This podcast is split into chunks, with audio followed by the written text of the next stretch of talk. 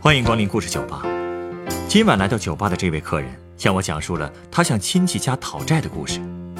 这笔债，他的亲戚欠了他们二十年。为了讨回这笔数额并不算高的债，这位客人又做了哪些事情呢？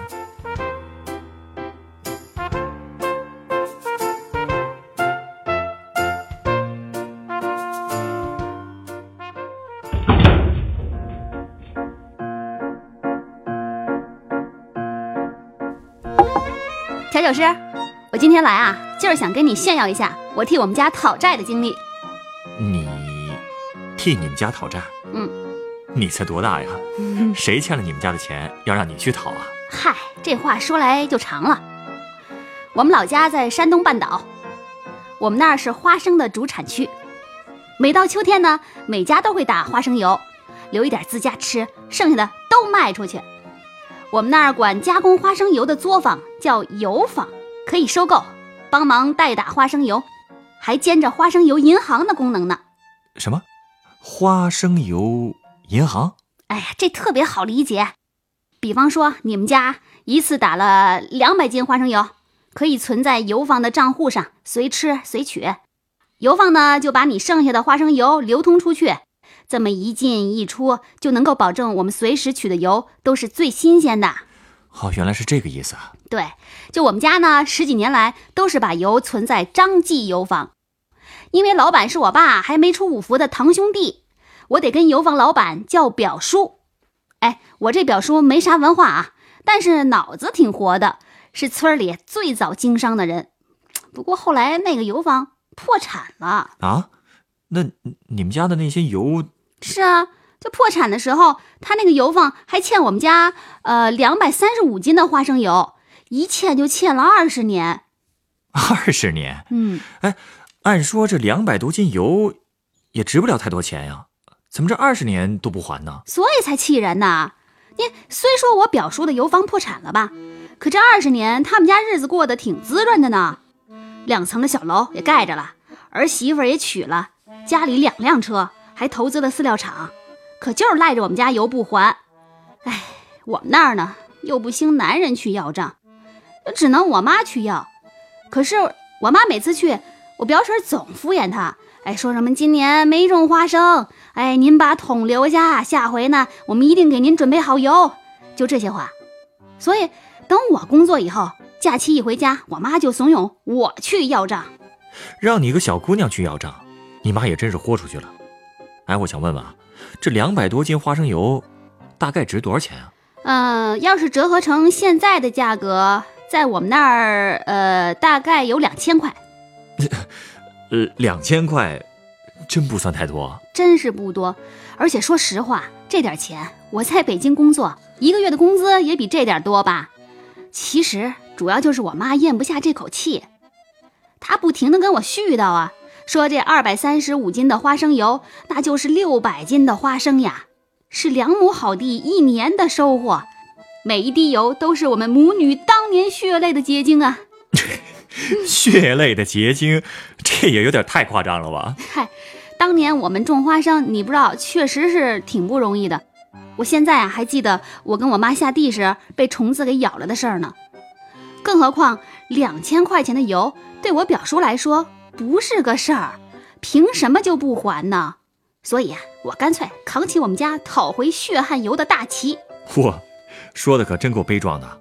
对，那你就打算和你表叔一家就这么撕破脸了？嗨，毕竟是亲戚，一开始当然不能撕破脸了。我就找了一天，先去登门拜访一下，看我表婶儿，我妈也陪着去了。只不过呢，我妈一直埋伏在附近。保护我的安危，这这能有什么危险啊？哎，不怕一万就怕万一啊！总之啊，一到我表婶家，我就直奔主题。我表婶呢又开始诉苦了，哎呦，说当年破产是因为被人骗啦，又说当年不知道欠了人家多少的油啦，人家都不好意思要啦。那言外之意就是欠债光荣，要债可耻。不是这，这是什么逻辑啊？这个？他就是说，他们也是债主，当年的合伙人还欠了他们家多少多少万呢？现在人家也穷的揭不开锅了，所以我表叔反而去资助了那个合伙人。哎，我心说你有钱资助合伙人，你怎么不资助我们家呢？所以我就直接问他了，我说我们家过得也不容易啊，我上学还贷款，交不起学费呢。前段时间我爸还出了车祸呢，住了一个月的院，花了个家底儿朝天。那你为什么不资助我们一下呢？那 那你表婶怎么说？他又开始转移矛盾，说这些账都是我表叔管，他也不知道。我就说那你就叫表叔回来呗。这那他叫了吗？是啊，没一会儿表叔就回来了。他一来，哎呀，又是跟我拉家常，我直接就把欠条给拿出来了。可是他看都不看，口口声声的说：“啊，今年一定还，只不过现在还没有油。嗯，但是无论如何也会弄出点油给我们送来。”嘿，我后来慢慢明白了一个道理，就是别人一口答应的事儿，多数是办不成的，而犹犹豫豫的回答，让你听了都不痛快。反而是在认真思考能不能办成啊？这样的人答应了就会全力以赴。哎，最后我跟他磨叽到天黑。表叔说他正好有饭局，可以顺道把我捎回家，我就只好回家后再打电话让潜伏的老妈自己骑电动车回家了。好家伙，你妈在外面潜伏了大半天，这也够受啊！我妈不在乎，在她看来，什么都没有比把账要回来更重要。反正这第一仗吧，我个人觉得还是打得挺漂亮的。然后我就回来上班了。到了十一的时候，我妈说油还是一点都没送来，我就又回了一趟老家去找表婶儿。表婶说还没有打油呢，我就直接说了：“那你们家总吃油吧？你给我装点呗。”我表婶儿看我不好打发，就只好拎了一桶出来，才装了五分之一，一过秤，算上桶皮。一共十五斤整。哎，你说你费了半天劲，结果才要回来十五斤呢？哎，这可是零的突破啊！我妈都高兴坏了。接下来还有二百二十斤，任重道远。回北京之后，我隔一段时间给我表叔打一电话，问他打油了没有。当然了，每次的回答都是没有。一转眼就要过年了，我又给他打，他估计啊也快被我烦透了。就说过年之前一定送来，那送过来了吗？哎，你别说，腊月二十八那天啊，他还真给送来五十斤油。这一共才欠二百二十斤，才送五十斤，你这表叔做事也太不痛快了。可说呢，哎，你说剩下的这一百七十斤该怎么样？我也找过律师咨询了，可人家说吧，您这两千块钱的官司赢了也没意义。也是，赖着不给，确实没办法。哎呀，我们这个愁啊，就这么着。那年春节过完以后啊，我也懒得再打电话了，拖到了第二年的小年儿，正好在他们家门口有大集，我就直接杀过去了。当时啊，我表婶正领着孙子赶集回来，小孙子头上还插着花呢。表婶手提肩背的满满当当，又是肉又是鱼，还有一只大公鸡。嚯，这日子过得够红火的呀！哼。不过一看到我，他心里肯定扫兴。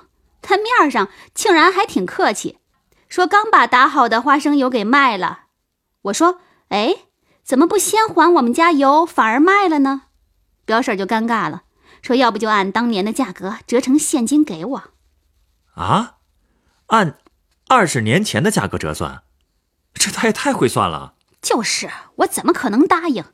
表婶看我不好对付，也就先假装忙着到外面收拾家务了。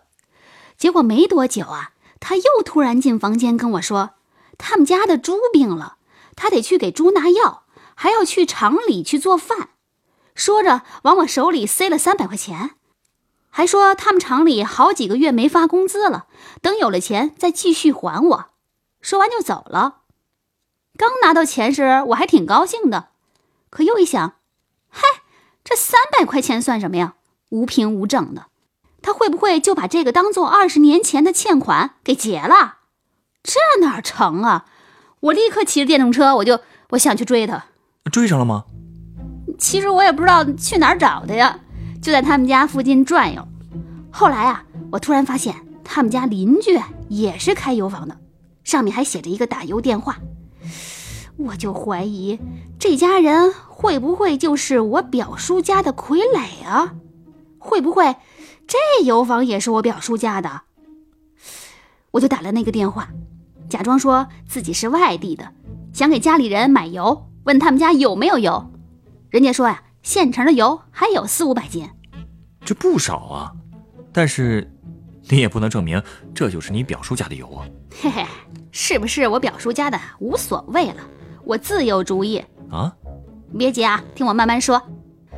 我跟我老妈汇报了一下情况，我妈就建议我去表叔的饲料厂找找表婶儿。我打听了一圈，可算是找到那厂子了。表婶果然在。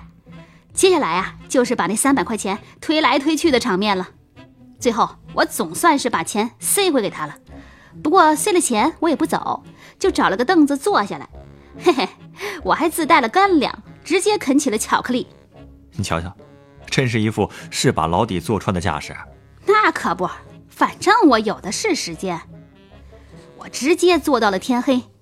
当时我就决定了，今晚如果耗不出个结果，往后就更得完蛋。我就死气白咧的跟着表婶回了家，表婶没辙，就只好给表叔打了个电话。我俩就一直等着，等着夜里都快十一点了吧，表叔才带着一身的酒气回来了。哟，这应酬还不少。那你表叔他怎么说的？哼，他上来就吼我说什么啊？我今天晚上就死了是吧？小年夜被人追到家里要账啊！我心说，谁让你专业欠账二十年，啊！不过我嘴上就说了五个字儿，掷地有声啊。哪五个字儿？你不死，我死。那你，你这是要玩命的架势啊？被吓着了吧？嘿嘿，我表叔也傻眼了。不过呢，他很快就反应过来了，给我来了一句：“你爱死哪儿死哪儿。”哟，看来啊，这是彻底撕破脸了。谁怕谁呀？我就跟他说，今晚要是货款两清，我死就不占着你这三间屋。表叔看见我已经是视死如归了，估计啊也觉得这事儿不了，这年就没法过了，就问我差多少油啊？我说一百七十斤，他说没有，两千块的现金也没有，说先还我五十斤。我就来了一句，你可以管邻居借呀。邻居？哦。怪不得你下午打了那个电话，原来在这儿等着他呢。嘿嘿，我还是有一手吧。不过呢，我表叔还想赖，说太晚了，邻居都睡了。我也豁出去了，拿起手机就给他邻居拨了过去，心说就算是睡了，我也得把你们叫起来。万幸啊，他邻居竟然没睡。我叔没办法，就只好跑过去敲门。那个邻居啊，挺客气的，一副事不关己、高高挂起的神态。他说啊，他们家油缸里至少有三四百斤油。哎，这下你表叔可以痛快的还油了吧？嘿，他还想垂死挣扎呢。这都到这份上了，还怎么挣扎呀？他突然问我说：“哎，有没有油桶？这么多油，你一个人也搬不走啊！”我早就料到他这一手了，就跟他说：“哈，我已经约好了出租车，打个电话就过来了。”你真约好了？没有啊，我就是灵机一动。我当时就给在北京的男朋友打了个电话，跟他说：“陈师傅，麻烦你找五六个油桶到三义口南大街油坊来。”呃，你男朋友能听懂吗？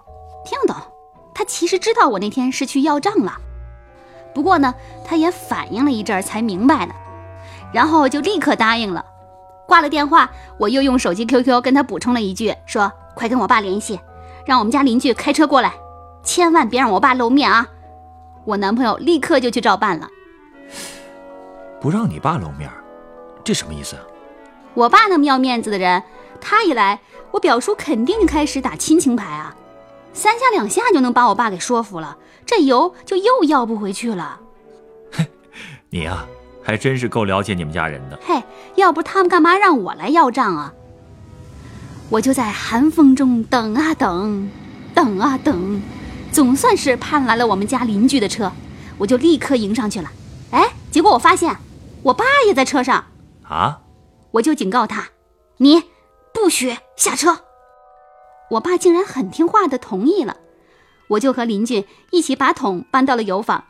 可我没有想到啊，这个时候那个老赖表叔竟然又出幺蛾子，他竟然问我欠条带没带。哎，对啊，你没带啊？没带啊，那个单子我真不能每次都带在身上啊，二十年前的欠条了，而且是用那种最次的纸写的，经历了好多次搬家，我都不知道沾了多少汗水和口水，早就破的不行了，就比那个那个就是甘肃天水出土的西汉的那纸都脆弱。哎呀，为了防止万一，我已经拿照相机给他拍下来了，可是表叔就不认照片。就得要原始的单子。其实按道理来说啊，他要欠条也是能理解的。哎，我们又不是拿了油不讲理的人，改天给他送一趟不就得了吗？你看，他不是跟你斗上气儿了吗？那我还气呢。哎，没办法，我就只好拜托我们家的邻居再开车回去取一趟欠条。等邻居再回来的时候，我看到我妈也在车上了，我爸也没走，我让我妈下了车。毕竟他对我表叔表婶的死皮赖脸已经是领教过了，不会中他们的苦肉计。至于我爸，本来他想下来，不过呢，我直接甩了一句话给他：敢下车你就试试。好嘛，这句话的语气哪像跟你爸说话呀？不知道的还以为你道上了呢。没办法呀，最后一哆嗦了，不能让我爸坏事儿啊。我把欠条给了表叔，他当时就想把它给撕了，被我一把给拦住。说你称完油再拿走，真是滴水不漏啊！哎，被逼的呀！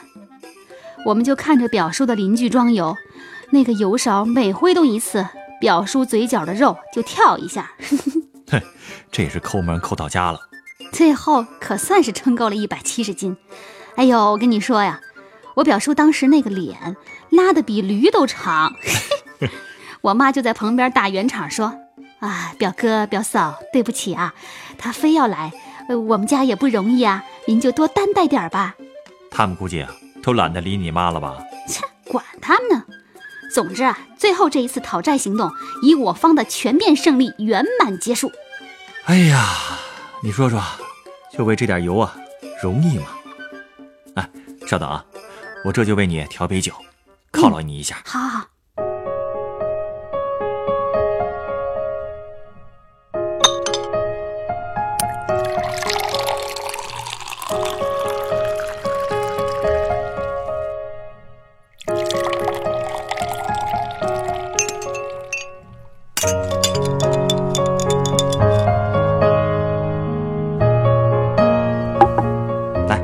这是你的鸡尾酒，它是由苏格兰威士忌配上大量的蜂蜜和鲜奶油调合成的，具有缓解疲劳和美颜美容的功效。是吗？哎呦，谢谢啊！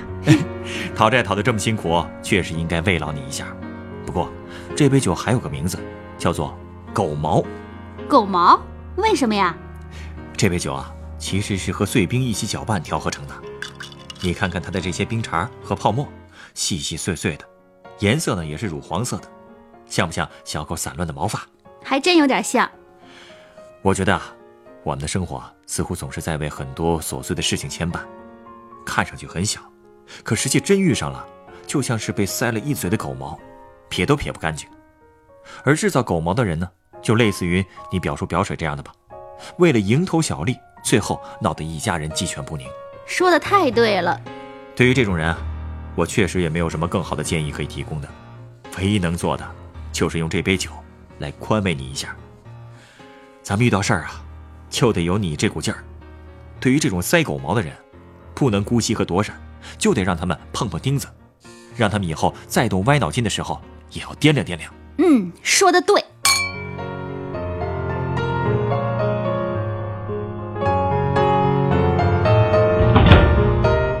本故事选自凤凰网有故事的人独家签约作品。《追债记》，作者杨莹，改编制作程涵，演播小底晨光。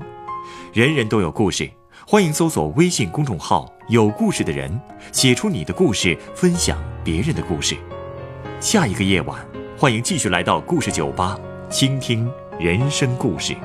收听最新节目，请关注北京故事广播，工作日每晚九点播出的《故事酒吧》的一千零一夜。